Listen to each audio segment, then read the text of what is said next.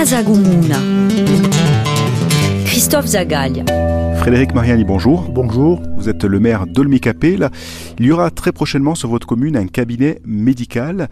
C'est important euh, pour votre commune et j'imagine aussi pour les villages aux alentours d'avoir euh, cette structure Oui, c'est très important puisque souvent sur les territoires ruraux, euh, encore comme sur le continent, on parle, de déserts médicaux et je pense qu'il incombe aux élus afin de, de favoriser la venue de médecins sur le territoire, de leur donner des outils.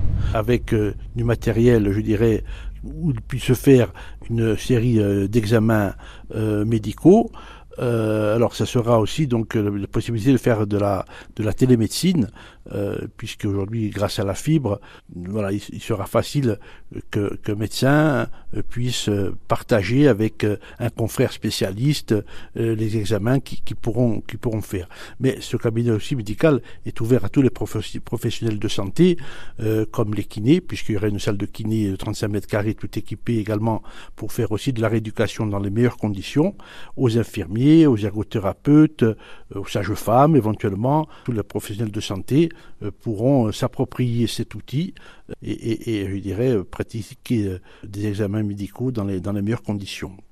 Des professionnels de santé qui vont venir d'où? Alors actuellement, il y a trois médecins qui viennent euh, sur le territoire du Yongsan de manière hebdomadaire, deux kinés qui viennent également sur le territoire, deux fois par semaine également. Il y a euh, un ergothérapeute aussi qui est intéressé. Euh, donc ils auront ces locaux à leur disposition. On espère aussi pouvoir s'appuyer sur le pôle de santé de l'île Rousse, je dirais, pour mettre tout ça en, en musique. Il l'ouvrira quand ce cabinet médical? Alors, je pense que raisonnablement, on peut espérer qu'il soit ouvert dans dans dix mois, donc euh, euh, peut-être avant l'été, euh, j'espère avant l'été ou au cours de l'été 2024. Autre projet pour votre commune, Frédéric Marianne, il y a un nouveau lotissement pour les primo-accédants. C'est en cours, on va dire, d'acquisition pour les terrains Voilà, donc la commune a fait deux lotissements de 11 lots en totalité, euh, qui ont été tous été vendus, donc en priorité euh, au primo-accédant, donc pour favoriser l'installation de jeunes ménages euh, sur le, territoire qui vivent et travaillent ici. Donc les 11 lots aujourd'hui sont, sont, vendus, quasiment tous construits. Et là, nous avons l'opportunité d'acheter un terrain de 2 hectares et demi environ, dont 10 mm constructibles. Nous sommes en train de finaliser cette acquisition avec l'Office foncier de la Corse.